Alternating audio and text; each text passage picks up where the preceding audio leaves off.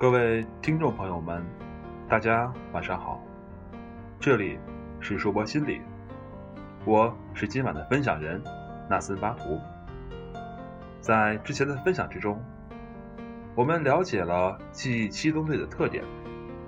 那么，在今天的特别篇之中，我将和大家分享一些好用的记忆术，来帮助我们的学习和记忆。在今天的分享开始前，我们可以借助下面这个小游戏来开场。请用几秒钟时间迅速记忆下面的一串字母：N、I、K、E、I、B、M、I、K、E、A、C、I、A。现在，请尽可能的将你记住的字母按顺序写在纸上。相信许多人都能正确记忆五到七个字母，而有些人却能够按照顺序正确记忆所有字母。这是因为他们在这些看似杂乱无章的字母顺序中，找到了便于记忆的模块。仔细观察，你可以在这一串字母中。找到一些熟悉的字母组合，比如耐克、IBM、宜家和 CIA，找出这些模块，能够有效的提高记忆的效果。因为我们可以利用到已经存储在大脑里的信息，这样我们只需要记忆四个整块信息，而不是十四个不相关的字母。上述这一原则。可以运用到我们的学习过程中。如果我们把所有知识划分为彼此没有联系的部分，单独记忆，那要学好是很困难的。但是，如果我们在各种知识之中寻找联系，那么学习就会变得简单许多，也会变得有趣许多。事实上，对于有效的记忆而言，其所面临的问题，并不是如何将一大堆知识塞进我们的大脑，而是要采用何种方法有机的整合大量的知识。在一个有关骑手的经典研究中，心理学家找到了解决这一问题的灵感。阿德林·格鲁特和他的同事们通过实验证明了，当棋子在棋盘上是随机放置的时候。专业棋手记忆棋子位置的能力并不比新手强，仅仅当棋子的摆放符合现实中可能会出现的棋局时，这些专业棋手的经验才会发挥巨大的优势。显然，具有意义的模式要比随机的安排更加容易记忆。接下来，我将先介绍两种可运用于生活和学习的记忆策略。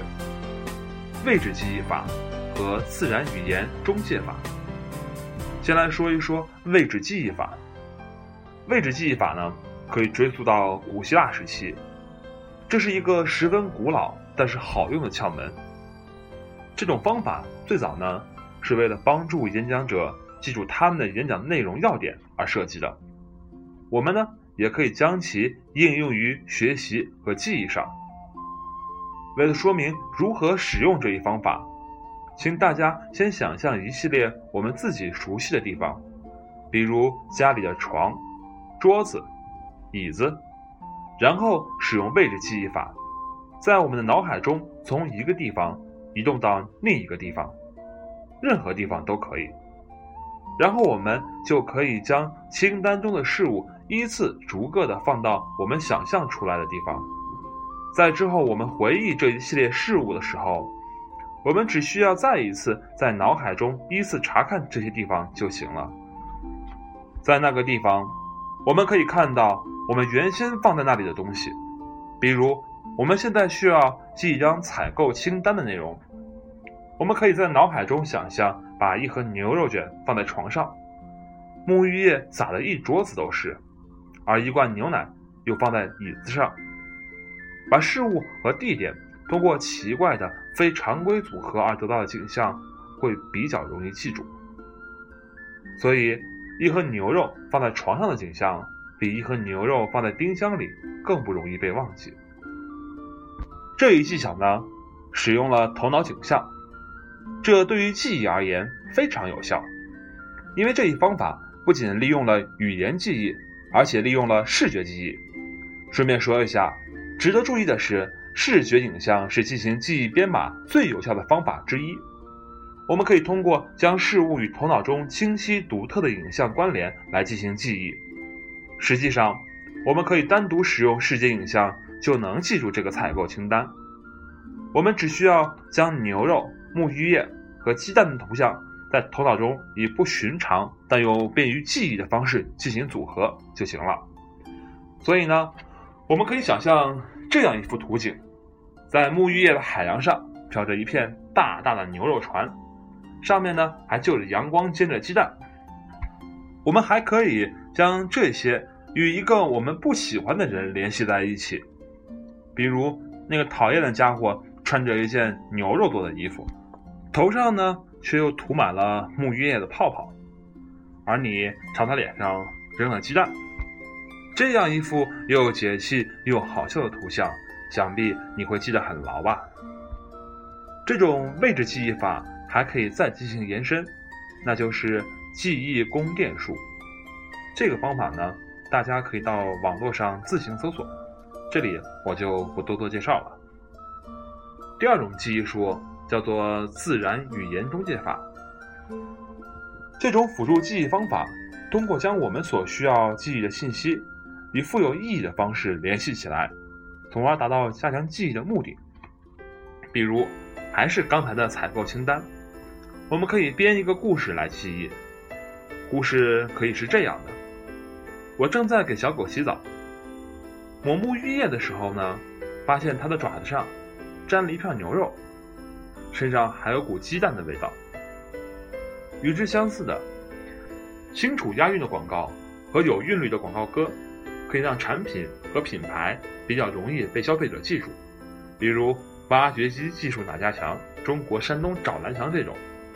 而我们小时候学习的时候呢，很可能用过一些比较朗朗上口的口诀，让我们记住一些词语的使用。或者是记住每个月有几天等等。以上这两种记忆法会更适合在生活中使用。下面呢，我会介绍两种如何避免我们的记忆稍纵即逝的学习记忆方法。第一种呢是整体法。之前我曾提到过，让学习的内容变得富有意义，会帮助我们记忆。许多研究显示，如果让信息以富有意义的方式进行记忆，而不是机械的堆砌一系列事实和定义，那么这些信息在记忆中能保存更长的时间。为了做到这一点，我们就需要使用整体法了。这是一种需要在短时间内记住整个剧本的演员经常使用的技巧。在使用这一方法的时候，我们首先要对所需要学习的内容的全貌进行初步了解，形成一张可以不断添加细节的全局图。比如，如果你下周要参加某个考试，那么在使用整体法学习之前，先浏览一下考试的大纲以及所有关键的问题和核心概念，这样就可以在脑海中建立一个框架。在这框架之上，你可以添加有关考试的各类具体问题。建立牢固记忆的第二种方法叫分段式学习。如果用大白话来说，那就是你应该经常进行学习。而不是试图在一个学习时段集中把所有内容都塞进脑子里去。这种方法不仅可以避免因为疲劳而带来的低效学习，而且还能通过巩固过程来加强记忆。一则研究发现，如果学生把学习的时间一分为二，那么他们在同样多的时间内学习的内容是原先的两倍，而且他们对所学的知识的理解也加深了。研究还显示，分段式学习还能让所学知识在记忆中保留更长的时间。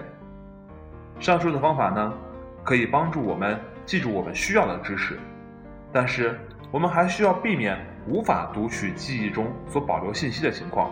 这时呢，我们就需要使用一些技巧。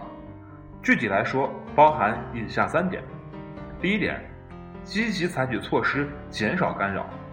我们不可能回避所有的干扰。但是，如果明天我们参加语文考试，我们可以避免在复习完了语文以后再学习其他课程的知识，而且我们可以确保理解了所有的知识，确保在考试之前搞清楚可能会互相冲突的知识点之间的区别。那么，如果还有区别，我们应该找个人把这个问题讨论清楚。第二点，复述和温习已经学过的知识。我们通常会认为，知识一旦被理解或学习，就会被记住。而对那些复杂的概念和知识而言，我们很可能要用到超额学习这种重复记忆的方法。在使用这一方法的时候，我们要持续进行复习，即便我们自以为自己已经理解了相关的知识。超额学习不仅会加强我们对于相关知识的记忆。而且会提供重复的机会，让新学的知识和长期记忆中已保存的信息进行关联。